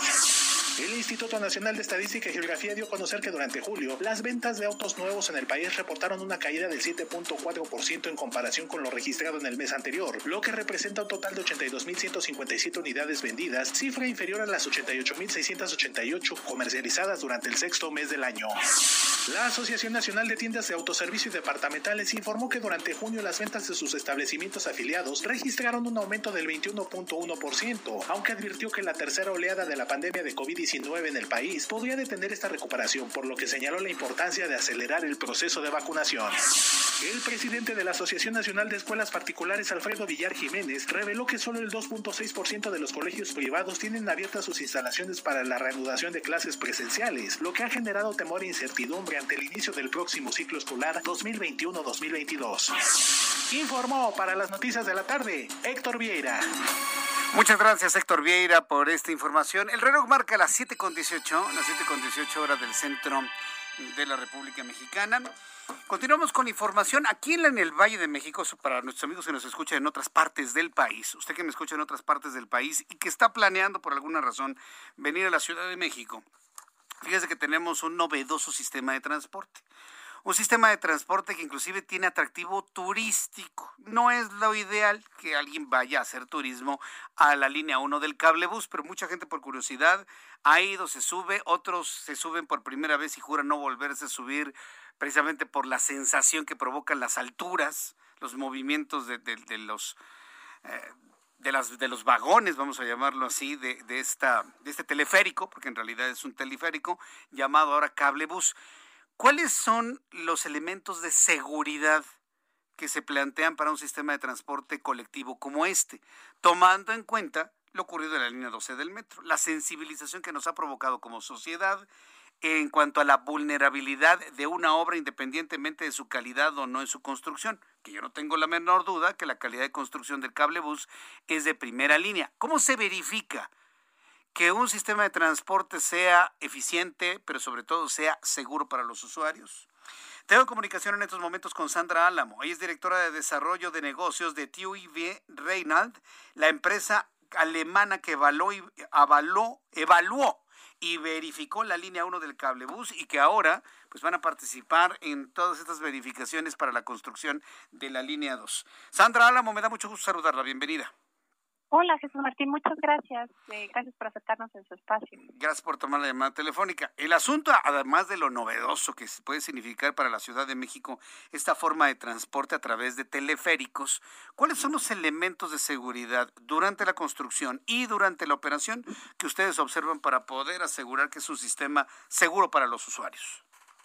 Bueno, eh, para empezar es todo un proceso eh, que toma años de experiencia. Eh, Tom Ryland tiene alrededor de 140 años ya operando en, sistemas de certificación en general.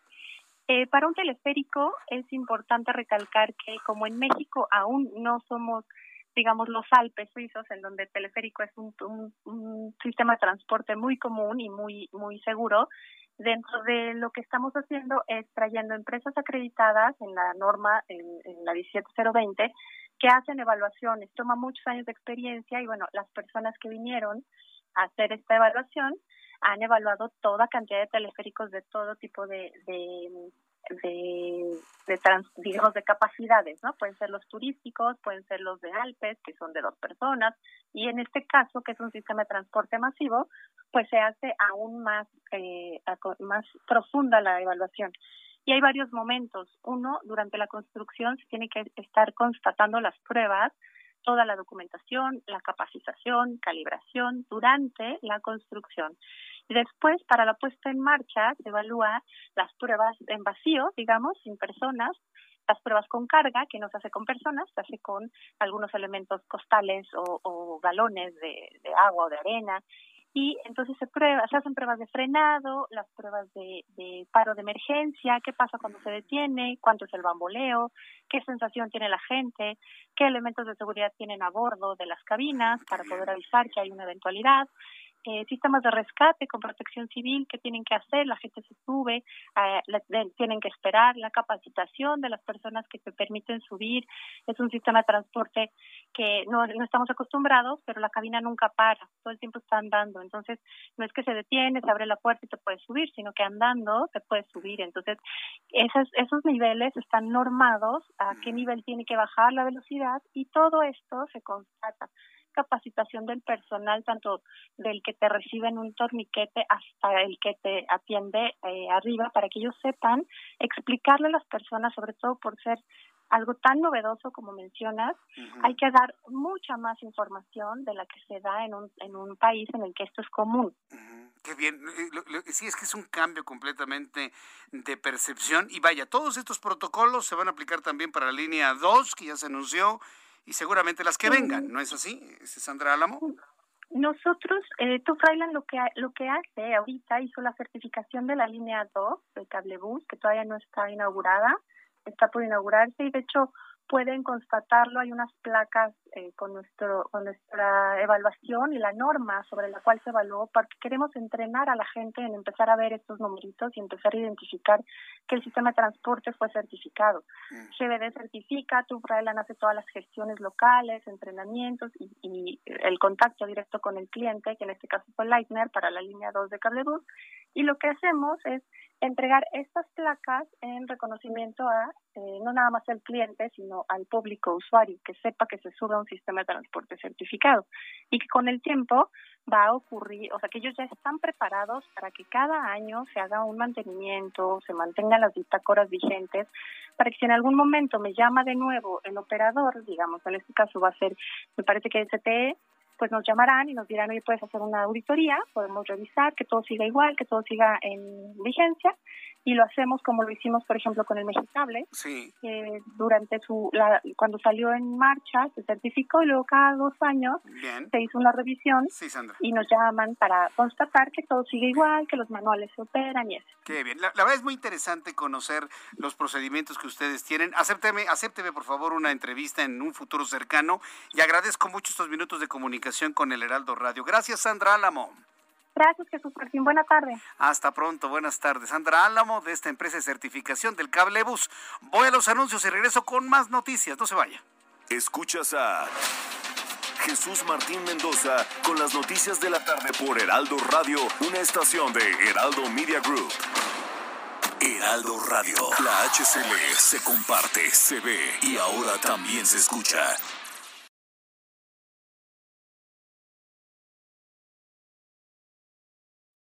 Heraldo Radio. Escucha las noticias de la tarde con Jesús Martín Mendoza. Regresamos. Ya son en este momento las 7.30, las 7.30 hora del centro de la República Mexicana. Como seguramente usted escuchó, ya nos estamos preparando aquí en el Heraldo Radio y de manera muy concreta este programa de noticias y todavía más concretamente este servidor para celebrar los 100 años de la radio en México. 100 años de la radio en México.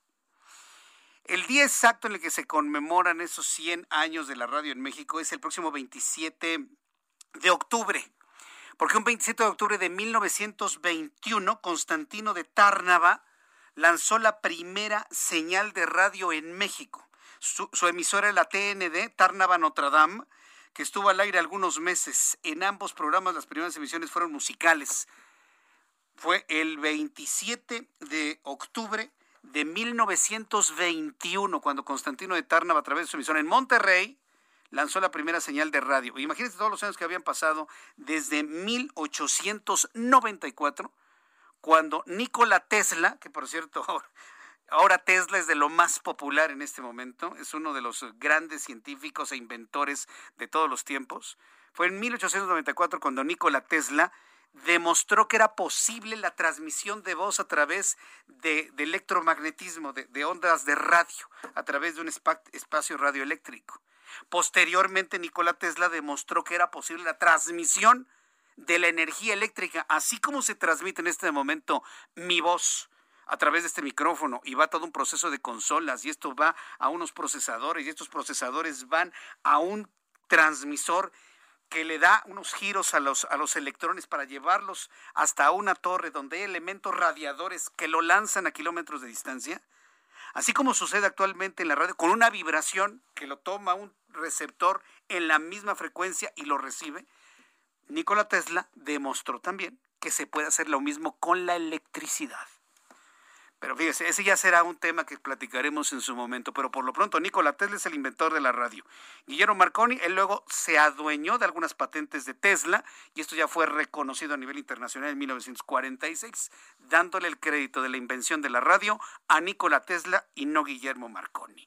Es todo un tema, ¿eh? es, es una historia maravillosa la de la radio este medio por el cual usted y yo nos comunicamos, donde nos emocionamos, nos enojamos, nos reímos, nos movemos con todas las noticias que le presento todos los días. Y bueno, por lo menos aquí en nuestro país, créanme que nos movemos mucho con los temas económico-financieros, porque finalmente es lo que nos, nos preocupa. Y a través de esta señal de radio, como siempre, me da mucho gusto saludar a Juan Musi, nuestro analista financiero. Hoy un día después, normalmente te saludo los martes, mi querido Juan, pero hoy miércoles, bienvenido como siempre al Heraldo Radio. Buenas tardes. Pero ayer fue mi culpa, mi querido Jesús Martín, tuve una falla técnica. Bueno, pasa. Hablando precisamente del invento de Nikola Tesla, luego llega a fallar, ¿no? Pues finalmente, obra humana, ¿no? Obra humana. Pero aquí te tenemos, mi querido Juan. ¿De qué nos vas a hablar el día de hoy? Oye, pues fíjate que creo que es muy interesante hablar de todo esto que está pasando ahorita con economía, finanzas y negocios, desde luego vinculado al tema de este resurgimiento de la variante Delta y todo este debate que, que se ha empezado a dar en torno a qué se le va a dar prioridad hacia adelante. Fíjate que es muy interesante y es una cosa este, tremendamente difícil porque tienes países desarrollados que tienen a mucha gente que si algo sobran son vacunas. Es el caso de Estados Unidos. Ya lo que falta es gente que se quiera vacunar. Y luego tienes el caso de países como nosotros, países emergentes o en vías de desarrollo, que lo que faltan son vacunas y lo que sobran son gente que se quieren vacunar. Y ahora que en septiembre se empieza a hablar de que pudiera empezar la campaña, perdóname por el anglicismo que voy a usar, pero le llaman el booster. ¿A qué le llaman el booster? Este tercer tercera inyección, que es como el refuerzo a las primeras dos dosis, típicamente las más conocidas como Pfizer, Moderna, AstraZeneca, todas estas que prácticamente son 12 eh, dosis, también sucede con las chinas y con la Sputnik. Eh, se habla de que aquellos que empezaron esta campaña de vacunación en febrero, pues ya podrían estar pensando en que en octubre, noviembre reciban esta tercera dosis, es el booster famoso, ¿no? Y la Organización Mundial de la Salud pues sale, levanta la mano eh, con, con una cara pues desde luego muy humana y dice, oigan señores, antes de pensar en el booster, vamos a pensar en cómo administrar y suministrar a países que todavía no han vacunado ni por primera vez a mucha de su población, ¿no? Claro. Fíjate qué tema, ¿no? Entonces, eh, eh, pues un poco aquí el debate es, ¿A dónde se van a ir? Se van a ir hacia los países que los pueden pagar, de nuevo hacia los países desarrollados. Es el caso de pues Italia, España, Alemania, Estados Unidos, Reino Unido. Reino Unido ya dijo que sí o sí va a administrar eh, eh, esta esta tercera dosis de este booster a, partir de septiembre, septiembre, octubre. Y pues está este, te digo, el gran debate, ¿no? de, de a qué se le debe de dar prioridad. Y esto te lo cuento porque me dirás, bueno, ¿qué, qué relación tiene con economía, finanzas y negocios? Pues que de alguna u otra forma la creación de empleos, el despertar de los negocios, el, el, el volver a ir a, a, restaurantes, cines, a viajar, ir a hoteles, etcétera, pues si esto vuelve a empeorar, claramente todas estas actividades económicas que te estoy platicando podrían volverse a ver afectadas, ¿no? Y más cuando se tiene este debate sobre ¿A qué le vas a dar prioridad? ¿Al que necesita una primera inyección? ¿Al que necesita su segunda inyección o bien su refuerzo? Y tercero, el que necesite el booster, ¿no?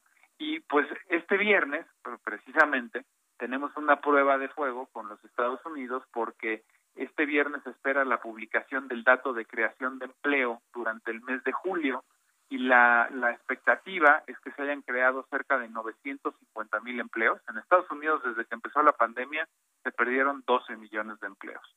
Se habla de que ya se recuperaron cerca de 7 millones de empleos y todavía se tiene un déficit de 5 millones de empleos. Si este viernes el dato fuera de 950 mil, que es como se espera, pues prácticamente hablarías ya nada más de un déficit, nada más, ¿eh? perdón, nada más ni nada menos que de 4 millones de, de desempleados, que siguen siendo muchísimos. Pero aquí lo que me llama mucho la atención es que se tenga una expectativa tan alta cuando la variante Delta ya empezó a hacer de las suyas, incluso en Estados Unidos, y yo creo que el dato del viernes va a decepcionar y va a estar muy lejos de esos 950 mil. Entonces, seguramente los mercados, seguramente eh, los inversionistas van a ver con preocupación una cifra que me estoy adelantando, Jesús Martín, pero creo que, que si bien nos va, estará sobre los 500, 600 mil, pero son 300 o 350 mil menos de lo que se está esperando, ¿no? Y todo esto tiene que ver con que la variante Delta pues ya está haciendo de las suyas, evidentemente eh, no, no se está siguiendo el mismo ritmo de la recuperación que de alguna forma ya había empezado en Estados Unidos con la llegada de la vacuna y esta aplicación tan eficiente que hizo el gobierno de Biden eh, de, a partir de febrero, ¿no? Entonces, pues el mundo, el mundo ahí está, otra vez este, eh, luchando contra los efectos tremendos de la pandemia, eh, entre otras cosas, pues decidiendo si se vuelve o no presencial a clases y muchas de las actividades que también ya se estaban cuestionando si deben o no eh, eh, regresar de alguna forma a la normalidad, desde luego con muchos cuidados, pero a mí no me extrañaría volver a ver algo de volatilidad, algo de nerviosismo en los mercados financieros, porque pues desde luego, aunque no vayamos a un confinamiento como el que vivimos en 2020 y a un cierre total, pues sí podemos empezar a ver afectaciones en muchas industrias y en muchos sectores de la economía. Primero, por el resurgimiento del COVID en esta nueva cepa y segundo, pues porque muchos países hemos sido muy ineficientes en la aplicación de la vacuna ¿Qué te digo, no? Pues en la ineficiencia, no hay gestión de la pandemia. ¿Ya viste el número de casos que se anunciaron el día de hoy? 20.685 y la gente como si nada, ¿eh? Y el gobierno como si nada, sin hacer llamados a mantener restricciones. Esto, esto va, va a tener tarde o temprano sus efectos en el, en el sector que te toca analizar, estimado Juan. Sin duda, sin duda. Y acuérdate que cuando hemos venido hablando, hemos estado hablando también de un dato de crecimiento económico que a diferencia de los años anteriores, y lo he explicado aquí con tu auditorio, no nos vayamos con la finta de que el 5 y el 6% en este año es muy alto, porque venimos de un efecto después de un menos 9 y de un menos punto 9, y este rebote de 6, que se oye espectacular, todavía está lejos del Producto Interno Bruto o del crecimiento que teníamos en el 2018. Pero prácticamente estábamos dando por descontado que todos los meses íbamos a estar rectificando el crecimiento eh, hacia, hacia más, hacia una cifra más positiva, hacia mejores noticias. Y ahorita con este resurgimiento del, de, la, de la pandemia, con estos contagios y con todo esto que estamos viendo, pues no te extrañe que también podamos empezar a ver revisiones hacia abajo, ¿no? No quiero ser ave de mal agüero, pero pues como dices tú, si estamos improvisando, si no hay una estrategia, si no hay una planeación, si no hay un rumbo definido y una eh, eh, pues un ataque frontal al, tema de la pandemia, pues hombre, este, veo muy complicado que los casos puedan bajar dramáticamente. Déjame comentarte dos cosas que me pasaron recientemente que te contaba que estaba por Estados Unidos. Hay estados de la Unión Americana que te ofrecen dinero porque te vacunan. Ese es, ese es el caso concretamente del estado de Nueva York. 100 dólares, ¿no? te ofrecen. Sí, sí. Hay estados en donde, por ejemplo, entrar al béisbol es gratis eh, si llevas tu comprobante de que te pusiste la vacuna. Eh, hay, hay incentivos en las inscripciones y reinscripciones en las escuelas de los niños en otros estados si los papás también demuestran que ya se vacunaron.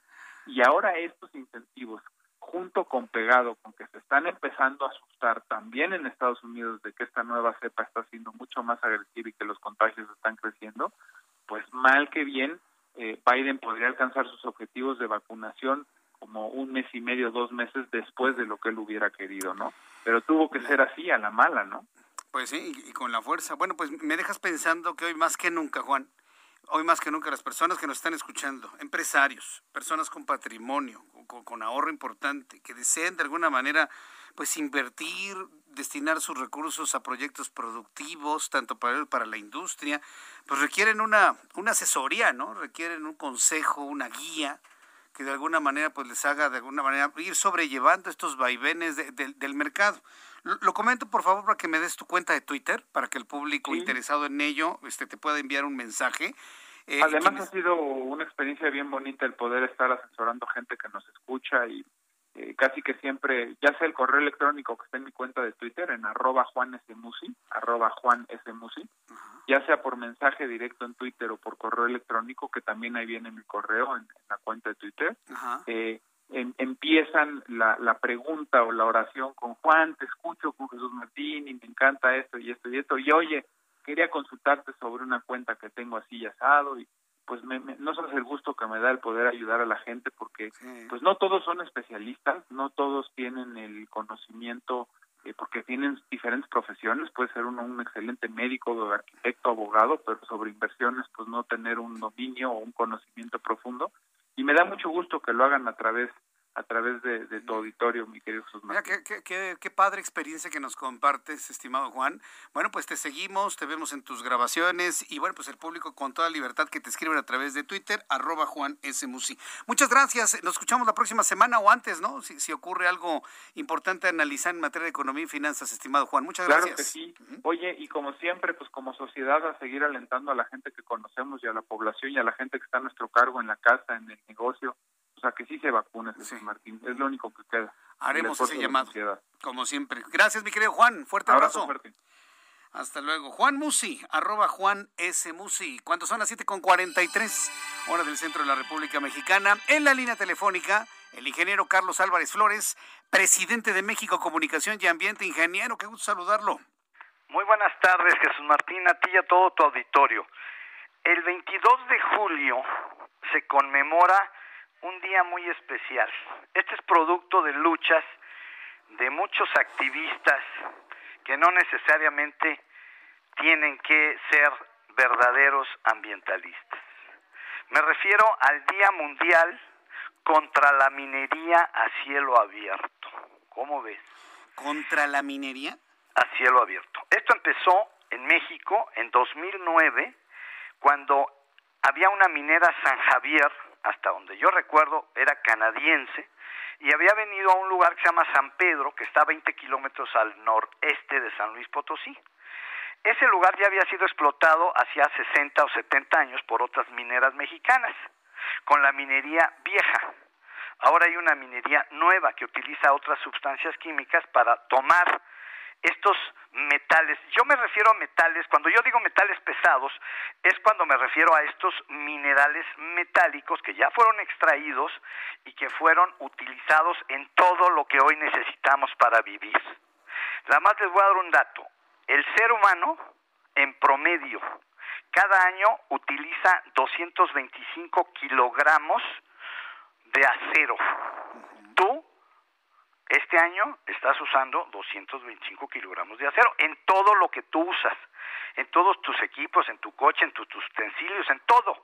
Eso nos lleva a una cifra, más o menos, de 1.800, 1.800 millones de toneladas de acero. Ese es nada más el dato que más se conoce. No te puedo decir cuánto es de oro, ni cuánto es de níquel, ni de cadmio, ni de plomo, ni de litio. El litio, acuérdate que es el metal o el mineral metálico que vamos a usar en las pilas de los autos eléctricos. ¿Me explico? Entonces, decir que tenemos que prohibir la minería a cielo abierto, pues es un contrasentido. No podemos vivir sin los metales. Lo que debemos hacer es exigir que la nueva minería reduzca al máximo los impactos ambientales que genera porque es una actividad enorme. O sea, estamos hablando de millones de toneladas de minerales que se extraen para sacar unos cuantos kilos de oro, por ejemplo. Y el plomo, el níquel y el aluminio y todos estos metales, que yo le llamo metales, pero son minerales metálicos, los vamos a seguir usando porque son necesarios para el desarrollo. La vivienda, los autos, los camiones, los aviones, todos son de acero. Ya viene el policarbonato, pero falta un buen rato para que sustituyamos todo lo que es de acero por policarbonato u otros materiales, otros que seguramente van a surgir en el futuro. De todas formas, vamos a sacar todos los minerales metálicos en algún momento de la Tierra. No sé cuándo sea eso. Sí sabemos que el cobre, el mineral de cobre, ese probablemente en el 2030, que ya no falta nada, se va a extraer el último gramo de mineral de cobre. ¿Qué va a pasar en el 2031 cuando no haya cobre? Bueno, pues esa es una buena pregunta. ¿Cómo vamos a sustituir el cobre en todos los usos que hoy tiene el cobre? Entonces, no es que prohibamos la minería, la minería no se puede detener en ningún lugar del mundo. Hay que exigir que se reduzcan los impactos, que cuando saquen sus millones de toneladas de mineral para extraer unos cuantos kilos del metal, regresen al agujero que hicieron, regresen todos los minerales, pongan otra vez la cubierta vegetal que había y el agua que utilizan, que sí es una es un volumen importante, se recicle y que los residuos de lixiviación, porque se usa cianuro de sodio, mi querido Jesús Martín, ahora usamos cianuro de sodio para capturar y reaccionar el metal que queremos, el, el oro, cianuro de oro, o todos los otros metales, ¿me explico? Entonces, lo que tenemos que hacer es que Semarnat regule y obligue a las mineras que están en México. Fíjate, las mineras trabajan hoy en 25 estados de la República y hay más de 21 millones de hectáreas que hoy están, están siendo sujetas a explotación minera. Es una actividad muy importante, es un sector muy importante. México tiene cifras muy importantes, no te las puedo dar ahorita, pero te prometo que la semana que entra te las voy a dar metal por metal. A lo que voy es a esto, para terminar. La minería no se va a detener porque es una necesidad de la sociedad moderna. Punto. Hay que reducir los impactos y tenemos que seguir reciclando y reciclando. Ese es el otro mensaje.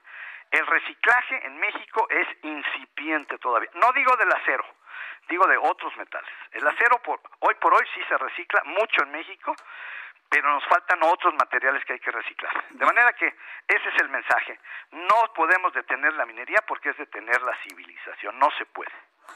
Hablemos la próxima semana sobre el reciclaje de otros, de otros elementos. Hablemos también del litio, porque uy, dicen que es el nuevo oro de esta época. Es, es correcto. A, ver si efectivamente platicamos de ello. ingeniero, muchísimas gracias como siempre. Ahora nos saludaremos los miércoles, ingeniero. Con mucho gusto. Muy buenas tardes. Fuerte abrazo. El ingeniero Carlos Álvarez Flores, presidente de México Comunicación y Ambiente. 22 años informando sobre estos temas, sobre cambio climático en este espacio de noticias. Faltan 11 minutos para que sean las 8. Roberto San Germán, gusto en saludarte con toda la información deportiva. Bienvenido, mi querido Roberto. ¿Qué pasó, mi querido Jesús Martín? Muy buenas noches. Buenas, noches a toda la gente que nos sintoniza. Pues ya estamos aquí para hablar pues de lo que ha pasado en estos Juegos de Verano, como hemos platicado, en donde México, pues la verdad es que no más no, no, se nos dan las medallas. Eh, ahorita tenemos eh, la verdad es que tenemos ahorita en plataforma de 10 metros a dos mexicanas que van a competir, ¿sí? Eh, Mendoza y Agúndez, para ver si pueden lograr una medalla más en lo que serían los clavados. Diosdado y Jiménez, nuestras eh, participantes de nado sincronizado, quedaron en el último lugar de las 12 participantes en la final. Bueno, a ver, también tenemos que ser honestos. En, el nado sincronizado nunca, sí, inclusive de las 12 parejas. ¿No tiene una medalla en el último lugar? Digo, porque también debe ser difícil llegar al último, ¿no? No, bueno, estamos hablando. Eres muy duro, mi querido amigo. Son 12 parejas a nivel mundial. A ver, quedaron entre las mejores 12 del mundo. Vamos a ponerlo mejor de esa forma, si te parece, para, para amainar un poco lo que está sucediendo. Pues la verdad es que tampoco somos una potencia y nunca lo hemos sido en nado sincronizado. Eh, eh, es que hay varias disciplinas que, que, la gente pues de repente pensamos, pero pues no, no tenemos como, mi querido amigo, no lo hemos hecho nunca y pues no creo que lo podamos hacer, ¿no? Y pues ya las oportunidades nada más creo que se van a basar en, puede ser algo en natación, bueno, en la, plataforma de 10 metros estas mujeres de forma individual, a ver si una de ellas puede. La verdad es que también, pues ahí las chinas son una maravilla, entonces eso nos puede costar muchísimo trabajo, ¿no? Y ya de los demás deportes, pues lo único que nos queda es el, fútbol, que sería contra Japón, esperando que le puedan ganar para llevarse la medalla de bronce. Entonces, pues si tenemos suerte, mi querido amigo, nos llevamos, y nos llevamos, porque digo México, por ser mexicanos, ¿eh? porque nosotros estamos compitiendo. la, tendencia es o medalla de bronce o cuarto lugar, digo a propósito de la 4T, ¿no? Todo es cuarto, cuarto, cuarto, puros cuartos lugares o últimos. No, bueno, yo no recuerdo unos, encuentros de, juegos de verano con esos resultados. ¿Tú se los recuerdas? Mira, tanto cuarto lugar no, no ganábamos medalla, pero no quedábamos en cuarto, ya merito, ¿no? Como que nos hemos acostumbrado, como el mexicano es el ya merito, el sí se puede, ¿no?